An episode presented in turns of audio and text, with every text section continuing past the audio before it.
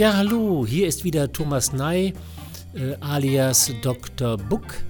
Diesmal mit dem zweiten Teil der Erzählung Die Verwandlung von Franz Kafka. Sicher wartet ihr schon sehr gespannt, wie die Geschichte um Gregor Samsa und seine wunderbare Verwandlung zu Ende geht. Das werdet ihr heute erfahren, wenn ihr euch diese Geschichte anhört. Dieser Service ist für alle kostenlos. Ihr könnt euch diese Geschichte rauf und runter anhören, immer wieder ohne Ende. Ähm, ich würde mich wahnsinnig freuen, wenn der ein oder andere vielleicht wie es auch schon öfters passiert ist und wofür ich sehr dankbar bin, mir meine Arbeit etwas entlohnt. Wer mich gern dabei beobachten möchte, wie ich diese Geschichte vorlese, der kann auf meinem YouTube-Kanal Thomas Ney Theater mich dabei sehen oder er besucht mich bei einer Live-Lesung auf Twitch. Da aber kann ich jetzt überhaupt kein Datum angeben, meistens dienstags abends, aber das ist auch nicht immer der Fall. Nun aber erstmal viel Spaß euch mit äh, Die Verwandlung, zweiter Teil von Franz Kafka. Franz Kafka Die Verwandlung. Zweiter Teil. Er wusste wohl selbst nicht, was er vorhatte. Immerhin hob er die Füße ungewöhnlich hoch, und Gregor staunte über die Riesengröße seiner Stiefelsohlen. Doch hielt er sich dabei nicht auf. Er wusste ja noch vom ersten Tage seines neuen Lebens her, dass der Vater ihm gegenüber nur die größte Strenge für angebracht ansah. Und so lief er vor dem Vater her, stockte, wenn der Vater stehen blieb, und eilte schon wieder vorwärts, wenn sich der Vater nur rührte. So machten sie mehrmals die Runde um das Zimmer, ohne dass sich etwas Entscheidendes ereignete, ja ohne dass das Ganze infolge seines langsamen Tempos den Anschein einer Verfolgung gehabt hätte. Deshalb blieb auch Gregor vorläufig auf dem Fußboden, zumal er fürchtete, der Vater könnte eine Flucht auf die Wände oder den Plafond für besondere Bosheit halten. Allerdings musste sich Gregor sagen, dass er sogar dieses Laufen nicht lange aushalten würde, denn während der Vater einen Schritt machte, musste er eine Unzahl von Bewegungen ausführen. Atemnot begann sich schon bemerkbar zu machen, wie er ja auch in seiner früheren Zeit keine ganz vertrauenswürdige Lunge besessen hatte. Als er nun so dahintorkelte, um alle Kräfte für den Lauf zu sammeln, kaum die Augen offen hielt, in seiner Stumpfheit an eine andere Rettung als Durchlaufen gar nicht dachte und fast schon vergessen hatte, dass ihm die Wände freistanden, die hier allerdings mit sorgfältig geschnitzten Möbeln voll Zacken und Spitzen verstellt waren. Da flog knapp neben ihm, leicht geschleudert, irgendetwas nieder und rollte vor ihm her. Es war ein Apfel. Gleich flog ihm ein zweiter nach. Gregor blieb vor Schrecken stehen. Ein Weiterlaufen war nutzlos denn der Vater hatte sich entschlossen, ihn zu bombardieren. Aus der Obstschale auf der Kredenz hatte er sich die Taschen gefüllt und warf nun, ohne vorläufig scharf zu zielen, Apfel für Apfel. Diese kleinen roten Äpfel rollten wie elektrisiert auf dem Boden herum und stießen aneinander. Ein schwach geworfener Apfel streifte Gregors Rücken, glitt aber unschädlich ab. Ein ihm sofort nachfliegender drang dagegen förmlich in Gregors Rücken ein. Gregor wollte sich weiterschleppen, als könne der überraschende, unglaubliche Schmerz mit dem Ortswechsel vergehen, doch fühlte er sich wie festgenagelt und streckte sich in vollständiger Verwirrung aller Sinne. Nur mit dem letzten Blick sah er noch, wie die Tür seines Zimmers aufgerissen wurde und vor der schreienden Schwester die Mutter hervoreilte im Hemd, denn die Schwester hatte sie entkleidet, um ihr in der Ohnmacht Atemfreiheit zu verschaffen, wie dann die Mutter auf den Vater zulief und ihr auf dem Weg die aufgebundenen Röcke einer nach dem anderen zu Boden glitten und wie sie stolpernd über die Röcke auf den Vater eindrang und ihn umarmend in gänzlicher Vereinigung mit ihm, nun versagte aber Gregors Sehkraft schon, die Hände an des Vaters Hinterkopf um Schonung von Gregors Leben bat. Die schwere Verwundung Gregors, an der er über einen Monat litt, der Apfel blieb, da ihn niemand zu entfernen wagte, als sichtbares Andenken im Fleische sitzen, schien selbst den Vater daran erinnert zu haben, dass Gregor trotz seiner gegenwärtigen traurigen und ekelhaften Gestalt ein Familienmitglied war, das man nicht wie einen Feind behandeln durfte, sondern demgegenüber es das Gebot der Familienpflicht war, den Widerwillen hinunterzuschlucken und zu dulden, nichts als zu dulden. Und wenn nun auch Gregor durch seine Wunde an Beweglichkeit wahrscheinlich für immer verloren hatte, und vorläufig zur Durchquerung seines Zimmers wie ein alter Invalide lange, lange Minuten brauchte, an das Kriechen in der Höhe war nicht zu denken, so bekam er für diese Verschlimmerung seines Zustandes einen seiner Meinung nach vollständig genügenden Ersatz dadurch, dass immer gegen Abend die Wohnzimmertür, die er schon ein bis zwei Stunden vorher scharf zu beobachten pflegte, geöffnet wurde, so dass er, im Dunkel seines Zimmers liegend, vom Wohnzimmer aus unsichtbar, die ganze Familie beim beleuchteten Tische sehen und ihre Reden gewissermaßen mit allgemeiner Erlaubnis, also ganz anders als früher, anhören durfte. Freilich waren es nicht mehr die lebhaften Unterhaltungen der früheren Zeiten, an die Gregor in den kleinen Hotelzimmern stets mit einigem Verlangen gedacht hatte, wenn er sich müde in das feuchte Bettzeug hatte werfen müssen. Es ging jetzt meist nur sehr still zu. Der Vater schlief bald nach dem Nachtessen in seinem Sessel ein. Die Mutter und Schwester ermahnten einander zur Stille. Die Mutter nähte, weit unter das Licht vorgebeugt, feine Wäsche für ein Modengeschäft, die Schwester, die eine Stellung als Verkäuferin angenommen hatte, lernte am Abend Stenographie und Französisch, um vielleicht später einmal einen besseren Posten zu erreichen. Manchmal wachte der Vater auf, und als wisse er gar nicht, dass er geschlafen habe, sagte er zur Mutter Wie lange du heute schon wieder nähst? und schlief sofort wieder ein während Mutter und Schwester einander müde zulächelten. Mit einer Art Eigensinn weigerte sich der Vater, auch zu Hause seine Dieneruniform abzulegen. Und während der Schlafrock nutzlos am Kleiderhaken hing, schlummerte der Vater vollständig angezogen auf seinem Platz, als sei er immer zu seinem Dienste bereit, und warte auch hier auf die Stimme des Vorgesetzten. Infolgedessen verlor die gleich anfangs nicht neue Uniform trotz aller Sorgfalt von Mutter und Schwester an Reinlichkeit, und Gregor sah oft ganze Abende lang auf dieses über und über fleckige, mit seinen stets geputzte Goldknöpfen leuchtende Kleid, in dem der alte Mann höchst unbequem und doch ruhig schlief. Sobald die Uhr zehn schlug, suchte die Mutter durch leise Zusprache den Vater zu wecken und dann zu überreden, ins Bett zu gehen, denn hier war es doch kein richtiger Schlaf. Und diesen hatte der Vater, der um sechs Uhr seinen Dienst antreten musste, äußerst nötig.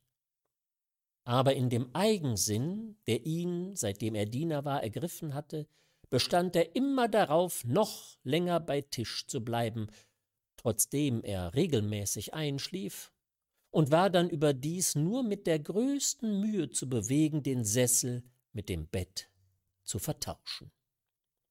Da mochten Mutter und Schwester mit kleinen Ermahnungen noch so sehr auf ihn eindringen. Viertelstunden lang schüttelte er langsam den Kopf, hielt die Augen geschlossen und stand nicht auf. Die Mutter zupfte ihn am Ärmel, sagte ihm Schmeichelworte ins Ohr. Die Schwester verließ ihre Aufgabe, um der Mutter zu helfen, aber beim Vater verfing das nicht. Er versank nur noch tiefer in seinen Sessel.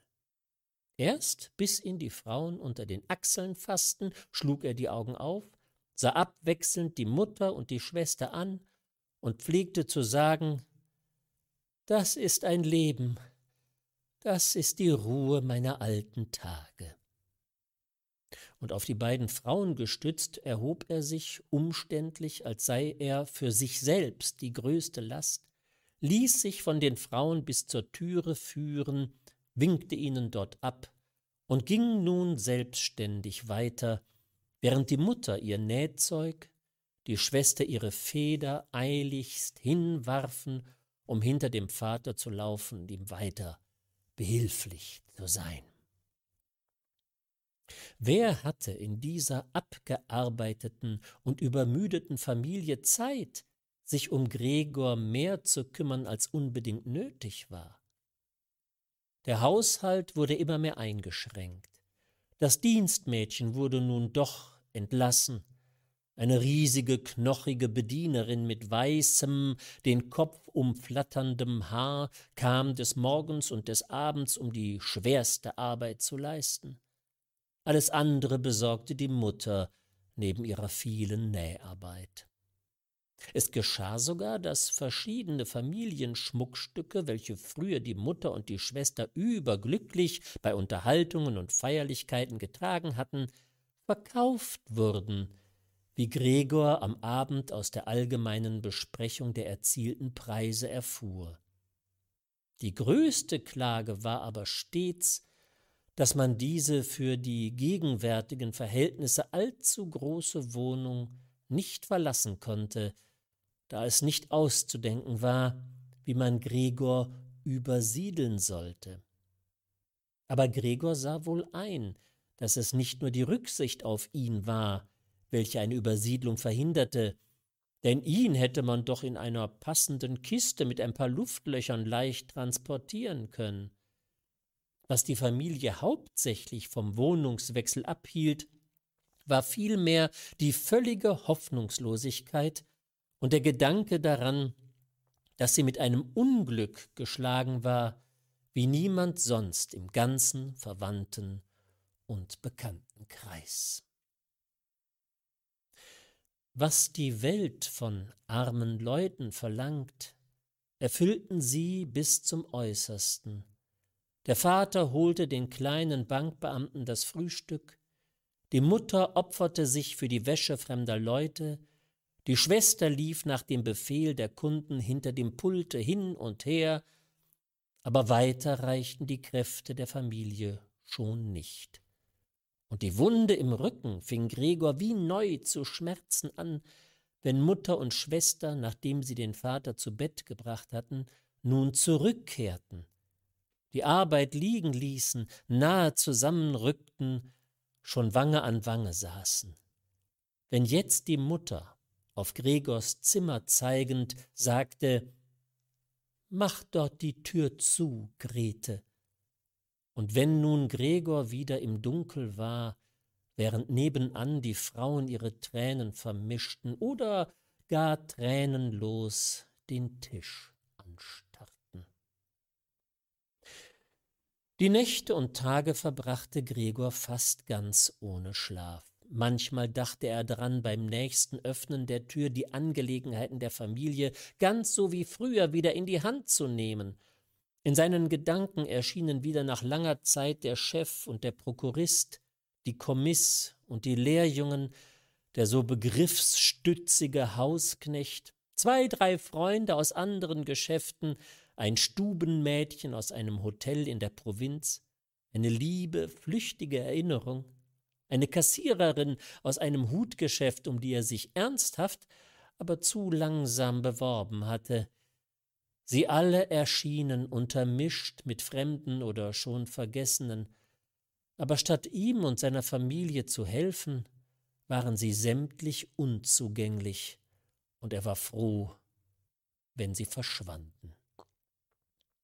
Dann aber war er wieder gar nicht in der Laune, sich um seine Familie zu sorgen, bloß Wut über die schlechte Wartung erfüllte ihn, und trotzdem er sich nichts vorstellen konnte, worauf er Appetit gehabt hätte, machte er doch Pläne, wie er in die Speisekammer gelangen könnte, um dort zu nehmen, was ihm, auch wenn er keinen Hunger hatte, immerhin gebührte.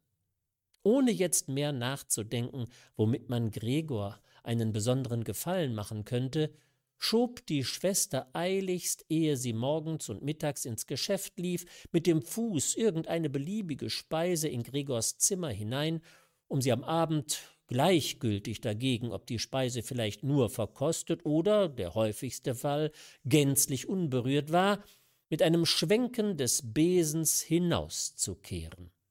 Das Aufräumen des Zimmers, das sie nun immer abends besorgte, konnte gar nicht mehr schneller getan sein. Schmutzstreifen zogen sich die Wände entlang, hie und da lagen Knäuel von Staub und Unrat.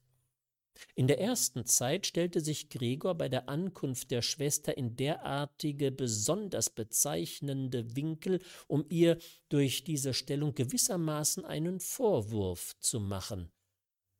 Aber er hätte wohl wochenlang dort bleiben können, ohne dass sich die Schwester gebessert hätte. Sie sah ja den Schmutz genau so wie er, aber sie hatte sich eben entschlossen, ihn zu lassen. Dabei wachte sie mit einer an ihr ganz neuen Empfindlichkeit, die überhaupt die ganze Familie ergriffen hatte, darüber, dass das Aufräumen von Gregors Zimmer ihr vorbehalten blieb. Einmal hatte die Mutter Gregors Zimmer einer großen Reinigung unterzogen, die ihr nur nach Verbrauch einiger Kübel Wasser gelungen war. Die viele Feuchtigkeit kränkte allerdings Gregor auch, und er lag breit, verbittert und unbeweglich auf dem Kanapee. Aber die Strafe blieb für die Mutter nicht aus. Denn kaum hatte am Abend die Schwester die Veränderung in Gregors Zimmer bemerkt, als sie aufs höchste beleidigt ins Wohnzimmer lief und trotz der beschwörend erhobenen Hände der Mutter in einen Weinkrampf ausbrach, dem die Eltern, der Vater war natürlich aus seinem Sessel aufgeschreckt worden, zuerst erstaunt und hilflos zusahen, bis auch sie sich zu rühren anfingen der Vater rechts der Mutter Vorwürfe machte, dass sie Gregors Zimmer nicht der Schwester zur Reinigung überließ, links dagegen die Schwester anschrie, sie werde niemals mehr Gregors Zimmer reinigen dürfen. Während die Mutter den Vater, der sich vor Erregung nicht mehr kannte, ins Schlafzimmer zu schleppen suchte, die Schwester von Schluchzen geschüttelt, mit ihren kleinen Fäusten den Tisch bearbeitete, und Gregor laut vor Wut darüber zischte, dass es keinem einfiel, die Tür zu schließen und ihm diesen Anblick und Lärm zu ersparen. Aber selbst wenn die Schwester, erschöpft von ihrer Berufsarbeit, dessen überdrüssig geworden war, für Gregor wie früher zu sorgen, so hätte noch keineswegs die Mutter für sie eintreten müssen, und Gregor hätte doch nicht vernachlässigt werden brauchen. Denn nun war die Bedienerin da. Diese alte Witwe, die in ihrem langen Leben mit Hilfe ihres starken Knochenbaues das Ärgste überstanden haben mochte, hatte keinen eigentlichen Abscheu vor Gregor. Ohne irgendwie neugierig zu sein, hatte sie zufällig einmal die Tür von Gregors Zimmer aufgemacht und war im Anblick Gregors, der gänzlich überrascht, trotzdem ihn niemand jagte, hin und her zu laufen begann, die Hände im Schoß gefaltet, staunend stehen geblieben. Seitdem versäumte sie nicht stets flüchtig morgens und abends die Tür ein wenig zu öffnen und zu Gregor hineinzuschauen. Anfangs rief sie ihn auch zu sich herbei, mit Worten, die sie wahrscheinlich für freundlich hielt, wie Komm mal herüber, alter Mistkäfer. Oder Seht mal den alten Mistkäfer. Auf solche Ansprachen antwortete Gregor mit nichts, sondern blieb unbeweglich auf seinem Platz, als sei die Tür gar nicht geöffnet worden. Hätte man doch dieser Bedienerin, statt sie nach ihrer Laune ihn nutzlos stören zu lassen, lieber den Befehl gegeben, sein Zimmer täglich zu reinigen. Einmal am frühen Morgen, ein heftiger Regen, vielleicht schon ein Zeichen des kommenden Frühjahrs, schlug an die Scheiben, war Gregor, als die Bedienerin mit ihren Redensarten wieder begann, derart erbittert, dass er, wie zum Angriff, allerdings langsam und hinfällig, sich gegen sie wendete. Die Bedienerin aber, statt sich zu fürchten, hob bloß einen in der Nähe der Tür befindlichen Stuhl hoch empor, und wie sie mit groß geöffnetem Munde dastand, war ihre Absicht klar, den Mund erst zu schließen, wenn der Sessel in ihrer Hand auf Gregors Rücken niederschlagen würde. Also weiter geht es nicht? fragte sie, als Gregor sich wieder umdrehte und stellte den Sessel ruhig in die Ecke zurück. Gregor aß nun fast gar nichts mehr. Nur wenn er zufällig an der vorbereiteten Speise vorüberkam, nahm er zum Spiel ein Bissen in den Mund, hielt ihn dort stundenlang und spie ihn dann meist wieder aus. Zuerst dachte er, es sei die Trauer über den Zustand seines Zimmers, die ihn vom Essen abhalte, aber gerade mit den Veränderungen des Zimmers söhnte er sich sehr bald aus. Man hatte sich angewöhnt, Dinge, die man anderswo nicht unterbringen konnte, in dieses Zimmer hineinzustellen. Und solcher Dinge gab es nun viele, da man ein Zimmer der Wohnung an drei Zimmerherren vermietet hatte. Diese ernsten Herren, alle drei hatten Vollbärte, wie Gregor einmal durch eine Türspalte feststellte, waren peinlich auf Ordnung, nicht nur in ihrem Zimmer, sondern, da sie sich nun einmal hier eingemietet hatten, in der ganzen Wirtschaft, also insbesondere in der Küche, bedacht. Unnützen oder gar schmutzigen Kram ertrugen sie nicht. Überdies hatten sie zum größten Teil ihre eigenen Einrichtungsstücke mitgebracht, aus diesem Grunde waren viele Dinge überflüssig geworden, die zwar nicht verkäuflich waren, die man aber auch nicht wegwerfen wollte. Alle diese wanderten in Gregors Zimmer. Ebenso auch die Aschenkiste und die Abfallkiste aus der Küche. Was nur im Augenblick unbrauchbar war, schleuderte die Bedienerin, die es immer sehr eilig hatte, einfach in Gregors Zimmer. Gregor sah glücklicherweise meist nur den betreffenden Gegenstand und die Hand, die ihn hielt. Die Bedienerin hatte vielleicht die Absicht, bei Zeit und Gelegenheit die Dinge wiederzuholen oder alle insgesamt mit einem Mal hinauszuwerfen. Tatsächlich aber blieben sie dort liegen, wohin sie durch den ersten Wurf gekommen waren, wenn nicht Gregor sich durch das Rumpelzeug wand und es in Bewegung brachte zuerst gezwungen, weil kein sonstiger Platz zum Kriechen frei war, später aber mit wachsendem Vergnügen, obwohl er nach solchen Wanderungen zum Sterben müde und traurig wieder stundenlang sich nicht rührte. Da die Zimmerherren manchmal auch ihr Abendessen zu Hause im gemeinsamen Wohnzimmer einnahmen, blieb die Wohnzimmertür an manchen Abenden geschlossen, aber Gregor verzichtete ganz leicht auf das Öffnen der Tür, hatte er doch schon manche Abende, an denen sie geöffnet war, nicht ausgenutzt, sondern war, ohne dass es die Familie merkte, im dunkelsten Winkel seines Zimmers gelegen. Einmal aber hatte die Bedienerin die Tür zum Wohnzimmer ein wenig offen gelassen, und sie blieb so offen, auch als die Zimmerherren am Abend eintraten und Licht gemacht wurde. Sie setzten sich oben an den Tisch, wo in früheren Zeiten der Vater, die Mutter und Gregor gegessen hatten, entfalteten die Servietten und nahmen Messer und Gabel in die Hand. Sofort erschien in der Tür die Mutter mit einer Schüssel Fleisch und knapp hinter ihr die Schwester mit einer Schüssel hochgeschichteter Kartoffeln. Das Essen dampfte mit starkem Rauch. Die Zimmerherren beugten sich über die vor sie hingestellten Schüsseln, als wollten sie vor dem Essen prüfen, Und tatsächlich zerschnitt der, welcher in der Mitte saß und den anderen zwei als Autorität zu gelten schien, ein Stück Fleisch noch auf der Schüssel, offenbar um festzustellen, ob es mürbe genug sei und ob es nicht etwa in die Küche zurückgeschickt werden solle.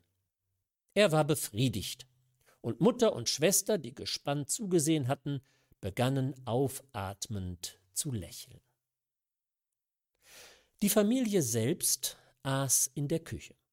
Trotzdem kam der Vater, ehe er in die Küche ging, in dieses Zimmer herein und machte mit einer einzigen Verbeugung, die Kappe in der Hand, einen Rundgang um den Tisch. Die Zimmerherren erhoben sich sämtlich und murmelten etwas in ihre Bärte.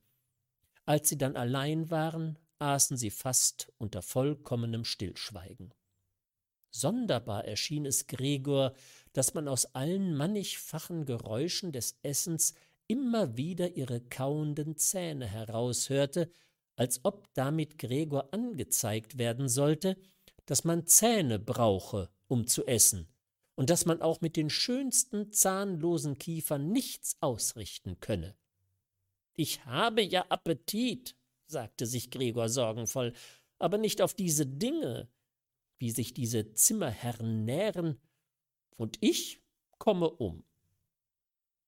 Gerade an diesem Abend, Gregor erinnerte sich nicht, während der ganzen Zeit die Violine gehört zu haben, ertönte sie von der Küche her. Die Zimmerherren hatten schon ihr Nachtmahl beendet, der Mittlere hatte eine Zeitung hervorgezogen, den zwei anderen je ein Blatt gegeben, und nun lasen sie zurückgelehnt und rauchten. Als die Violine zu spielen begann, wurden sie aufmerksam, erhoben sich und gingen auf den Fußspitzen zur Vorzimmertür, in der sie aneinander gedrängt stehen blieben. Man musste sie von der Küche aus gehört haben, denn der Vater rief Ist den Herren das Spiel vielleicht unangenehm? Es kann sofort eingestellt werden.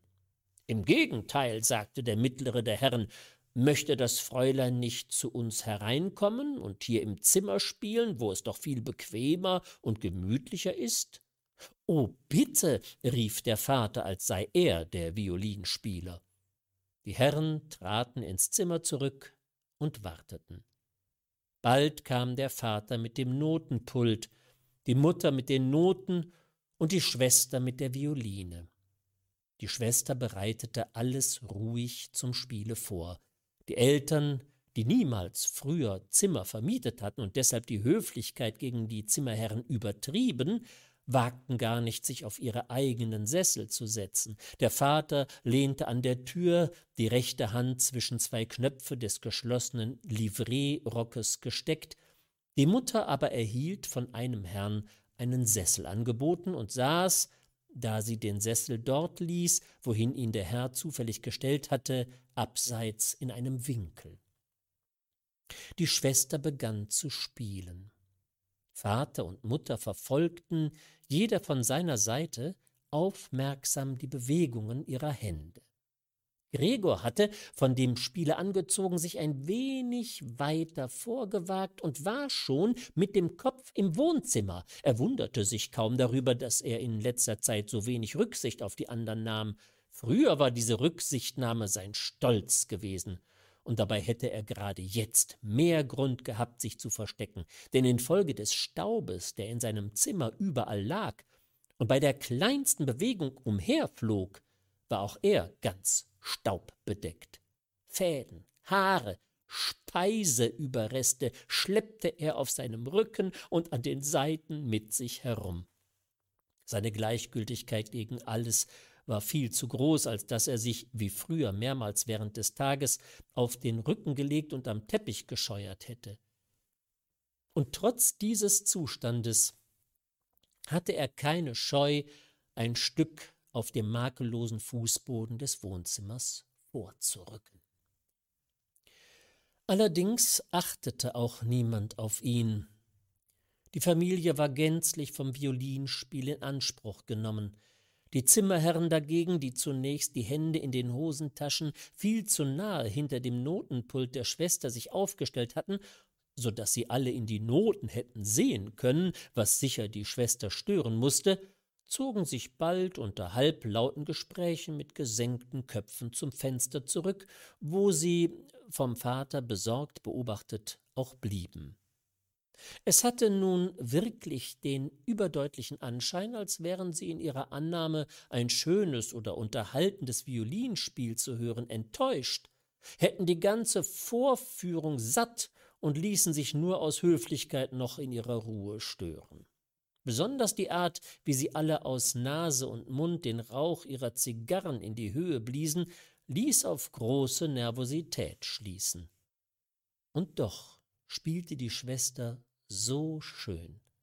Ihr Gesicht war zur Seite geneigt, prüfend und traurig folgten ihre Blicke den Notenzeilen.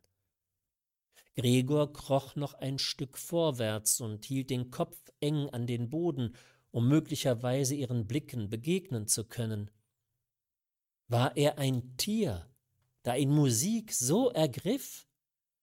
Ihm war, als zeige sich ihm der Weg zu der ersehnten, unbekannten Nahrung. Er war entschlossen, bis zur Schwester vorzudringen, sie am Rock zu zupfen und ihr dadurch anzudeuten, sie möge doch mit ihrer Violine in sein Zimmer kommen.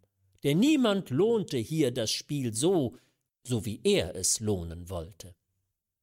Er wollte sie nicht mehr aus seinem Zimmer lassen, wenigstens nicht, solange er lebte. Seine Schreckgestalt sollte ihm zum ersten Mal nützlich werden.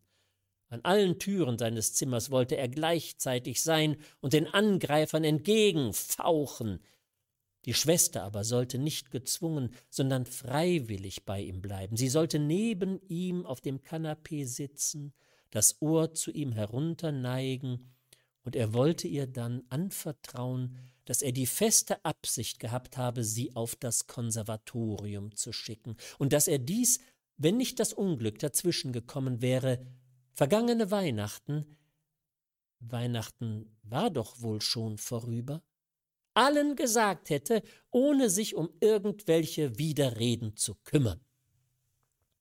Nach dieser Erklärung würde die Schwester in Tränen der Rührung ausbrechen, und Gregor würde sich bis zu ihrer Achsel erheben und ihren Hals küssen, denn sie, seitdem sie ins Geschäft ging, frei ohne Band und Kragen trug.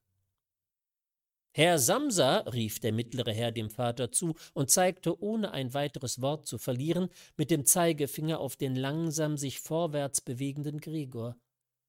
Die Violine verstummte. Der mittlere Zimmerherr lächelte erst einmal kopfschüttelnd seinen Freunden zu und sah dann wieder auf Gregor hin. Der Vater schien es für nötiger zu halten, statt Gregor zu vertreiben, vorerst die Zimmerherren zu beruhigen, trotzdem diese gar nicht aufgeregt waren und Gregor sie mehr als das Violinspiel zu unterhalten schien. Er eilte zu ihnen und suchte sie mit ausgebreiteten Armen in ihr Zimmer zu drängen und gleichzeitig mit seinem Körper ihnen den Ausblick auf Gregor zu nehmen. Sie wurden nun tatsächlich ein wenig böse, man wusste nicht mehr, ob über das Benehmen des Vaters oder über die ihnen jetzt aufgehende Erkenntnis, ohne es zu wissen, einen solchen Zimmernachbar wie Gregor besessen zu haben. Sie verlangten vom Vater Erklärungen, hoben ihrerseits die Arme, zupften unruhig an ihren Bärten und wichen nur langsam gegen ihr Zimmer zurück.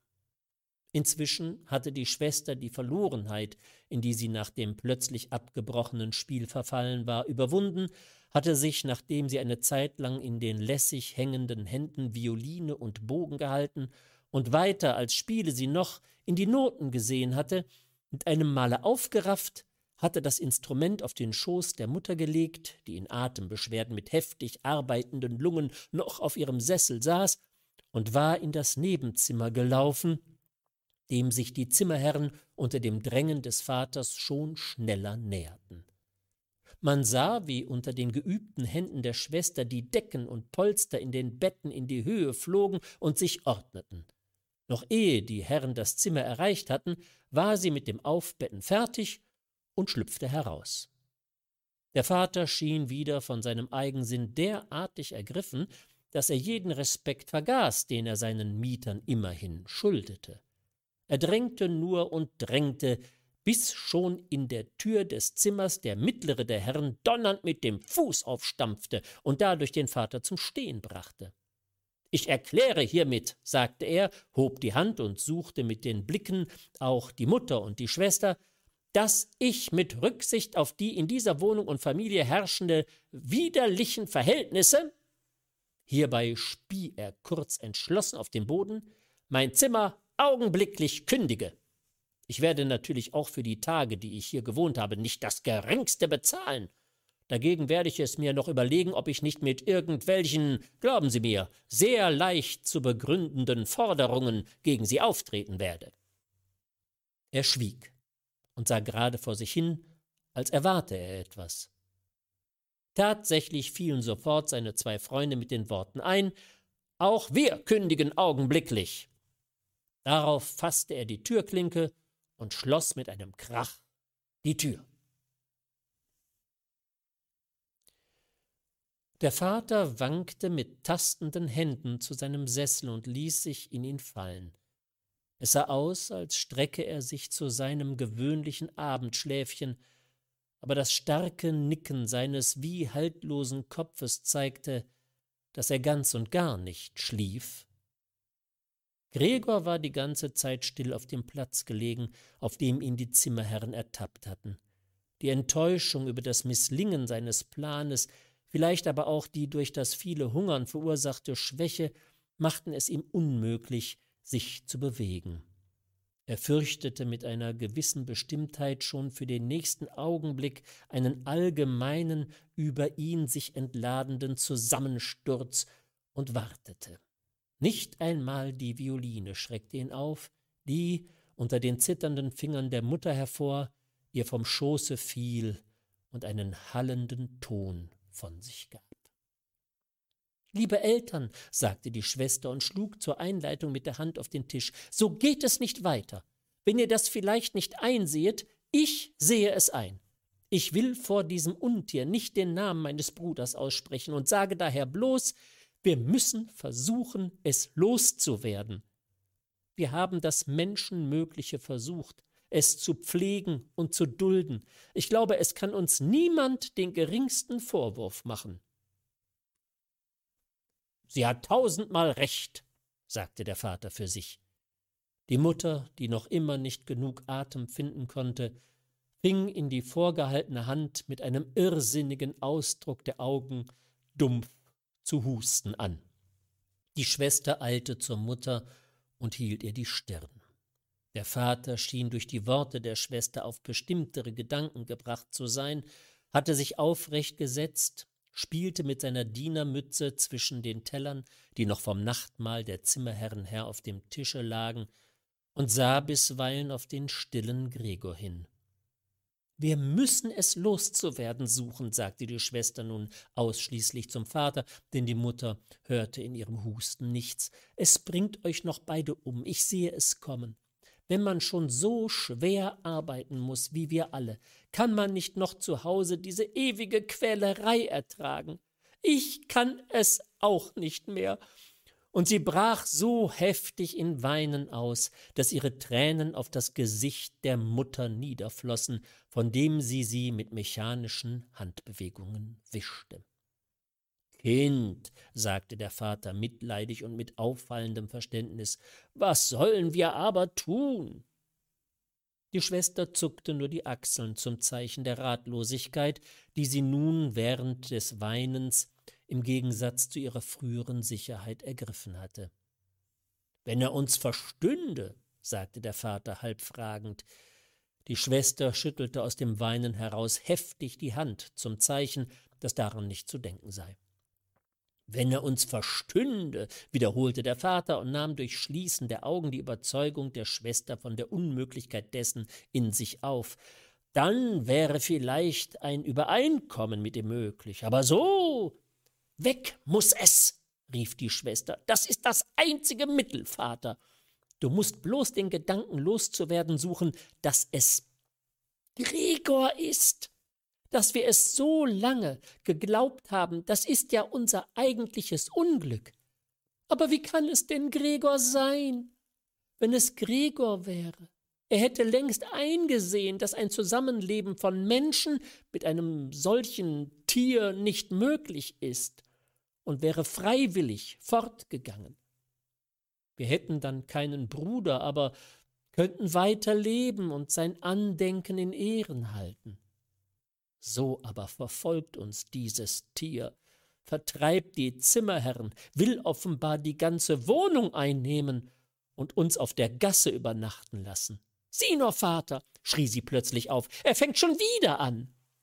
Und in einem für Gregor gänzlich unverständlichen Schrecken verließ die Schwester sogar die Mutter, stieß sich förmlich von ihrem Sessel ab, als wollte sie lieber die Mutter opfern, als in Gregors Nähe bleiben, und eilte hinter den Vater, der, lediglich durch ihr Benehmen erregt, auch aufstand und die Arme wie zum Schutze der Schwester vor ihr halb erhob. Aber Gregor fiel es doch gar nicht ein, irgendjemandem und gar seiner Schwester Angst machen zu wollen. Er hatte bloß angefangen, sich umzudrehen, um in sein Zimmer zurückzuwandern. Und das nahm sich allerdings auffallend aus, da er infolge seines leidenden Zustandes bei den schwierigen Umdrehungen mit seinem Kopfe nachhelfen musste, den er hierbei viele Male hob und gegen den Boden schlug. Er hielt inne und sah sich um. Seine gute Absicht schien erkannt worden zu sein, es war nur ein augenblicklicher Schrecken gewesen. Nun sahen ihn alle schweigend und traurig an. Die Mutter lag, die Beine ausgestreckt und aneinander gedrückt in ihrem Sessel, die Augen fielen ihr vor Ermattung fast zu. Der Vater und die Schwester saßen nebeneinander. Die Schwester hatte ihre Hand um des Vaters Hals gelegt.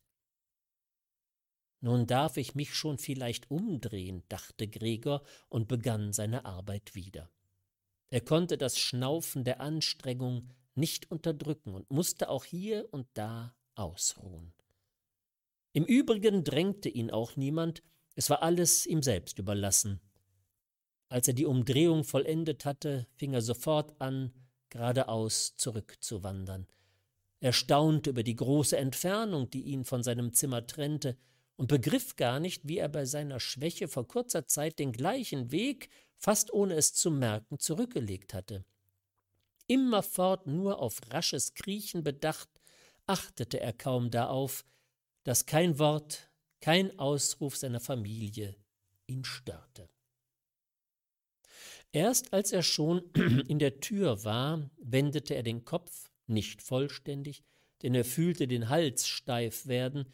Immerhin sah er noch, dass sich hinter ihm nichts verändert hatte, nur die Schwester war aufgestanden. Sein letzter Blick streifte die Mutter, die nun völlig eingeschlafen war. Kaum war er innerhalb seines Zimmers, wurde die Tür eiligst zugedrückt, festgeriegelt und versperrt. Über den plötzlichen Lärm hinter sich erschrak Gregor so, dass ihm die Beinchen einknickten. Es war die Schwester, die sich so beeilt hatte. Aufrecht war sie schon dagestanden und hatte gewartet. Leichtfüßig war sie dann vorwärts gesprungen. Gregor hatte sie gar nicht kommen hören. Und ein Endlich rief sie den Eltern zu, während sie den Schlüssel im Schloss umdrehte. Und jetzt fragte sich Gregor und sah sich im Dunkeln um. Er machte bald die Entdeckung, dass er sich nun überhaupt nicht mehr rühren konnte. Er wunderte sich darüber nicht. Eher kam es ihm unnatürlich vor, dass er sich bis jetzt tatsächlich mit diesen dünnen Beinchen hatte fortbewegen können. Im Übrigen fühlte er sich verhältnismäßig behaglich. Er hatte zwar Schmerzen im ganzen Leib, aber ihm war, als würden sie allmählich schwächer und schwächer und würden schließlich ganz vergehen. Den verfaulten Apfel in seinem Rücken und die entzündete Umgebung, die ganz von weichem Staub bedeckt waren, spürte er schon kaum. An seine Familie dachte er mit Rührung und Liebe zurück. Seine Meinung darüber, dass er verschwinden müsse, war womöglich noch entschiedener als die seiner Schwester. In diesem Zustand leeren und friedlichen Nachdenkens blieb er, bis die Turmuhr die dritte Morgenstunde schlug. Den Anfang des allgemeinen Hellerwerdens draußen vor dem Fenster erlebte er noch. Dann sank sein Kopf ohne seinen Willen gänzlich nieder, und aus seinen Nüstern strömte sein letzter Atem, schwach. Als am frühen Morgen die Bedienerin kam, vor lauter Kraft und Eile schlug sie, wie oft man sie auch schon gebeten hatte, das zu vermeiden, alle Türen derartig zu, dass in der ganzen Wohnung von ihrem Kommen an kein ruhiger Schlaf mehr möglich war, fand sie bei ihrem gewöhnlichen, kurzen Besuch an Gregor zuerst nichts Besonderes. Sie dachte, er liege absichtlich so unbeweglich da und spiele dem Beleidigten. Sie traute ihm allen möglichen Verstand zu. Weil sie zufällig den langen Besen in der Hand hielt, suchte sie mit ihm Gregor von der Tür aus zu kitzeln. Als sich auch da kein Erfolg zeigte, wurde sie ärgerlich und stieß ein wenig in Gregor hinein, und erst als sie ihn ohne jeden Widerstand von seinem Platze geschoben hatte, wurde sie aufmerksam. Als sie bald den wahren Sachverhalt erkannte, machte sie große Augen, pfiff vor sich hin, hielt sich aber nicht lange auf, sondern riß die Tür des Schlafzimmers auf und rief mit lauter Stimme in das Dunkle hinein Sehen Sie nur mal an, es ist krepiert. Da liegt es ganz und gar krepiert. Das Ehepaar Samsa saß im Ehebett aufrecht da und hatte zu tun, den Schrecken über die Bedienerin zu verwinden, ehe es dazu kam, ihre Meldung aufzufassen. Dann aber stiegen Herr und Frau Samsa, jeder auf seiner Seite, eiligst aus dem Bett. Herr Samsa warf die Decke über seine Schultern, Frau Samsa kam nur im Nachthemd hervor. So traten sie in Gregors Zimmer. Inzwischen hatte sich auch die Tür des Wohnzimmers geöffnet, in dem Grete seit dem Einzug der Zimmerherren schlief. Sie war völlig angezogen, als hätte sie gar nicht geschlafen. Auch ihr bleiches Gesicht schien das zu beweisen. Tot? sagte Frau Samser und sah fragend zur Bedienerin auf, trotzdem sie doch alles selbst prüfen und sogar ohne Prüfung erkennen konnte. Das will ich meinen, sagte die Bedienerin und stieß zum Beweis Gregors Leiche mit dem Besen noch ein großes Stück seitwärts. Frau Samsa machte eine Bewegung, als wolle sie den Besen zurückhalten, tat es aber nicht. Nun, sagte Herr Samsa, jetzt können wir Gott danken. Er bekreuzte sich, und die drei Frauen folgten seinem Beispiel. Grete, die kein Auge von der Leiche wendete, sagte Seht nur, wie mager er war. Er hat ja auch schon lange Zeit nichts gegessen. So wie die Speisen hereinkamen, sind sie wieder hinausgekommen. Tatsächlich war Gregors Körper vollständig flach und trocken. Man erkannte das eigentlich erst jetzt, da er nicht mehr von den Beinchen gehoben war und auch sonst nichts den Blick ablenkte. Komm, Grete, auf ein Weilchen zu uns herein, sagte Frau Samsa mit einem wehmütigen Lächeln, und Grete ging, nicht ohne nach der Leiche zurückzusehen, hinter den Eltern in das Schlafzimmer. Die Bedienerin schloss die Tür und öffnete gänzlich das Fenster. Trotz des frühen Morgens war der frische Luft, war der frischen Luft schon etwas Lauigkeit beigemischt. Es war eben schon Ende März. Aus ihrem Zimmer traten die drei Zimmerherren und sahen sich erstaunt nach ihrem Frühstück um. Man hatte sie vergessen. Wo ist das Frühstück? fragte der mittlere der Herren mürrisch die Bedienerin. Diese aber legte den Finger an den Mund und winkte dann hastig und schweigend den Herren zu, sie möchten in Gregors Zimmer kommen. Sie kamen auch und standen dann, die Hände in den Taschen ihrer etwas abgenutzten Röckchen, in dem nun schon ganz hellen Zimmer um Gregors Leiche herum. Da öffnete sich die Tür des Schlafzimmers, und Herr Samsa erschien in seiner Livree, an einem Arm seine Frau, am anderen seine Tochter. Alle waren ein wenig verweint. Grete drückte bisweilen ihr Gesicht an den Arm des Vaters. Verlassen Sie sofort meine Wohnung, sagte Herr Samsa und zeigte auf die Tür, ohne die Frauen von sich zu lassen. Wie meinen Sie das? sagte der mittlere der Herren etwas bestürzt und lächelte süßlich. Die zwei anderen hielten die Hände auf dem Rücken und rieben sie ununterbrochen aneinander, wie in freudiger Erwartung eines großen Streites, der aber für sie günstig ausfallen musste. Ich meine es genau so, wie ich es sage, antwortete Herr Samsa und ging in einer Linie mit seinen zwei Begleiterinnen auf den Zimmerherrn zu. Dieser stand zuerst still da und sah zu Boden, als ob sich die Dinge in seinem Kopf zu einer neuen Ordnung zusammenstellten. Dann gehen wir also, sagte er dann und sah zu Herrn Samsa auf, als verlange er in einer plötzlich ihn überkommenden Demut sogar für diesen Entschluss eine neue Genehmigung. Herr Samsa nickte ihm bloß mehrmals kurz mit großen Augen zu. Daraufhin ging der Herr tatsächlich sofort mit langen Schritten ins Vorzimmer. Seine beiden Freunde hatten schon ein Weilchen lang mit ganz ruhigen Händen aufgehorcht und hüpften ihm jetzt geradezu nach, wie in Angst, Herr Samsa könnte vor ihnen ins Vorzimmer eintreten und die Verbindung mit ihrem Führer stören. Im Vorzimmer nahmen alle drei die Hüte vom Kleiderrechen, zogen ihre Stöcke aus dem Stockbehälter, verbeugten sich stumm und verließen die Wohnung. In einem, wie sich zeigte, gänzlich unbegründeten Misstrauen trat Herr Samsa mit den zwei Frauen auf den Vorplatz hinaus. An das Geländer gelehnt, sahen sie zu, wie die drei Herren zwar langsam, aber ständig die lange Treppe hinunterstiegen, in jedem Stockwerk in einer bestimmten Biegung des Treppenhauses verschwanden und nach ein paar Augenblicken wieder hervorkamen. Je tiefer sie gelangten, desto mehr verlor sich das Interesse der Familie Samsa für sie, und als ihnen entgegen und dann hoch über sie hinweg ein Fleischergeselle mit der Trage auf dem Kopf in stolzer Haltung heraufstieg, verließ bald Herr Samsa mit den Frauen das Geländer, und alle kehrten, wie erleichtert, in ihre Wohnung zurück. Sie beschlossen, den heutigen Tag zum Ausruhen und Spazierengehen zu verwenden. Sie hatten diese Arbeitsunterbrechung nicht nur verdient, sie brauchten sie sogar unbedingt.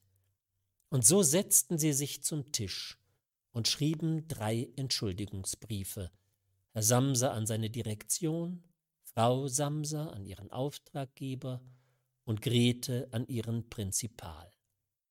Während des Schreibens kam die Bedienerin herein, um zu sagen, dass sie fortgehe, denn ihre Morgenarbeit war beendet. Die drei Schreibenden nickten zuerst bloß, ohne aufzuschauen. Erst als die Bedienerin sich immer noch nicht entfernen wollte, sah man ärgerlich auf. Nun? fragte Herr Samsa. Die Bedienerin stand lächelnd in der Tür, als habe sie der Familie ein großes Glück zu melden, werde es aber nur dann tun, wenn sie gründlich ausgefragt werde. Die fast aufrechte kleine Straußfeder auf ihrem Hut, über die sich Herr Samser schon während ihrer ganzen Dienstzeit ärgerte, schwankte leicht nach allen Richtungen. Also was wollen Sie eigentlich? fragte Frau Samser, vor welcher die Bedienerin noch am meisten Respekt hatte. Ja, antwortete die Bedienerin und konnte vor freundlichem Lachen nicht gleich weiterreden. Also darüber, wie das Zeug von nebenan weggeschafft werden soll, müssen Sie sich keine Sorgen machen. Es ist schon in Ordnung. Frau Samsa und Grete beugten sich zu ihren Briefen nieder, als wollten sie weiter schreiben. Herr Samsa, welcher merkte, dass die Bedienerin nun alles ausführlich zu beschreiben anfangen wollte, wehrte dies mit ausgestreckter Hand entschieden ab. Da sie aber nicht erzählen durfte, erinnerte sie sich an die große Eile, die sie hatte, rief offenbar beleidigt Adjes allseits, drehte sich wild um und verließ unter fürchterlichem Türezuschlagen die Wohnung. Abends wird sie entlassen, sagte Herr Samsa bekam aber weder von seiner Frau noch von seiner Tochter eine Antwort, denn die Bedienerin schien ihre kaum gewonnene Ruhe wieder gestört zu haben. Sie erhoben sich, gingen zum Fenster und blieben dort, sich umschlungen haltend. Herr Samsa drehte sich in seinem Sessel nach ihnen um und beobachtete sie still ein Weilchen. Dann rief er Also kommt doch her, lasst schon endlich die alten Sachen und nehmt auch ein wenig Rücksicht auf mich. Gleich folgten ihm die Frauen, eilten zu ihm, liebkosten ihn und beendeten rasch ihre Briefe.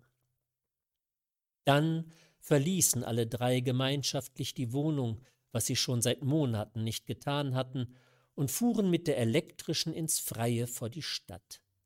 Der Wagen, in dem sie allein saßen, war ganz von warmer Sonne durchschienen. Sie besprachen, bequem auf ihren Sitzen zurückgelehnt, die Aussichten für die Zukunft, und es fand sich, dass diese bei näherer Betrachtung durchaus nicht schlecht waren, denn aller drei Anstellungen waren, worüber sie einander eigentlich noch gar nicht ausgefragt hatten, überaus günstig und besonders für später vielversprechend. Die größte augenblickliche Besserung der Lage musste sich natürlich leicht durch einen Wohnungswechsel ergeben. Sie wollten nun eine kleinere und billigere, aber besser gelegene und überhaupt praktischere Wohnung nehmen, als es die jetzige, noch von Gregor ausgesuchte war. Während sie sich so unterhielten, fiel es Herrn und Frau Samsa im Anblick ihrer immer lebhafter werdenden Tochter fast gleichzeitig ein, wie sie in der letzten Zeit, trotz aller Plage, die ihre Wangen bleich gemacht hatte, zu einem schönen und üppigen Mädchen aufgeblüht war. Stiller werdend und fast unbewusst durch Blicke sich verständigend, dachten sie daran, dass es nun Zeit sein werde, auch einen braven Mann für sie zu suchen, und es war ihnen wie eine Bestätigung ihrer neuen Träume und guten Absichten, als am Ziele ihrer Fahrt die Tochter als erste sich erhob und ihren jungen Körper dehnte.